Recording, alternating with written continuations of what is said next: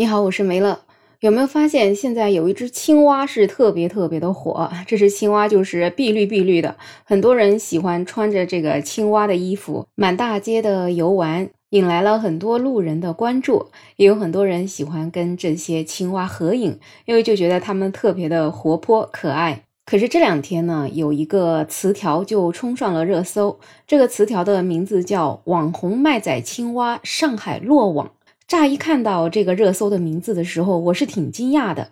怎么穿这个青蛙的衣服就要被落网了吗？这到底是犯了什么罪呀？仔细点进去看啊，才发现原来这是一群穿着青蛙服装的人。他们现在啊，手里还要拎着一些小青蛙的玩具，并且脖子上呢还挂着收款的二维码，在城市的街头兜售这些小玩具。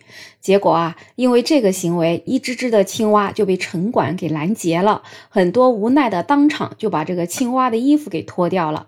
那这些视频就传到网上，引发了大家的讨论。那这个热搜的词条呢，也就被取名为了“落网”。根据网上的视频可以看到，一个个的城管追在这些青蛙后面，在满大街的奔跑，并且有些城管在说：“每天在这里像个什么东西。”那这些网红的青蛙到底是犯了什么罪，要被城管追击呢？这件事儿呢，也确实已经惊动到了上海市城管执法局的局长。他在《民生一网通》的节目里面回应，卖仔青蛙实际上还是在兜售玩具。那这个行为呢，属于擅自兜售物品的行为，不符合法律的规定，对行人、对环境也是一种干扰。但是呢，他同时也表示，对此举呢，也应该要谨慎监管，柔性执法。那从这个角度看来的话，网红的卖仔青蛙被城管追赶是有一定的法律依据的。但是也正如这位局长所说，执法的手段还是要柔性一些。显然，这些城管的执法手段有点过于粗暴简单了。毕竟，对于卖仔青蛙，其实我们要从多个角度来看。可能从城管的角度来看，确实他们是有一些问题。但是有没有可能试着从老百姓、路人的角度来看一下这个问题呢？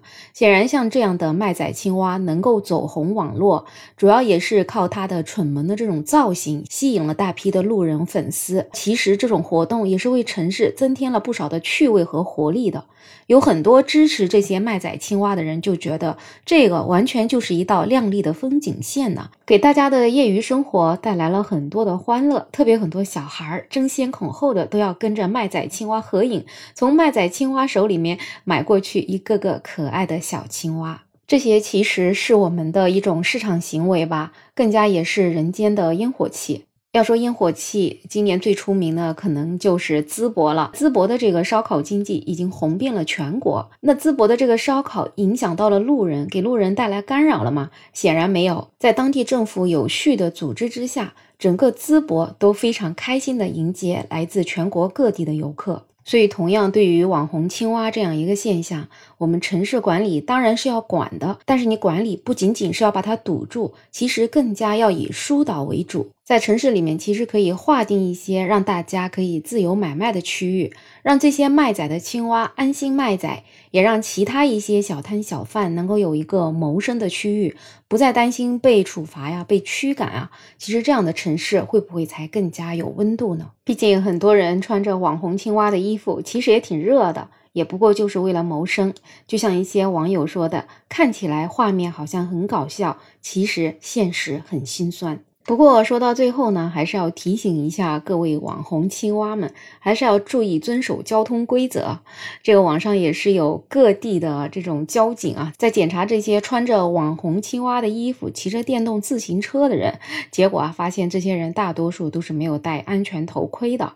那这个头盔还是一定要戴的。第一，要遵守规则；第二呢，也是为了自己的安全负责。最后呢，还是期待我们的执法者在执法的时候，真的能够像那位局长说的，更加柔性一些。大家共同创造一个有温度的城市。你有任何想法，欢迎在评论区留言，也欢迎订阅、点赞、收藏我的专辑。没有想法，也期待您可以加入我的听友群，在绿色的软件上搜拼音“没有想法”，再加上二零二零，我是没了。我们下期再见。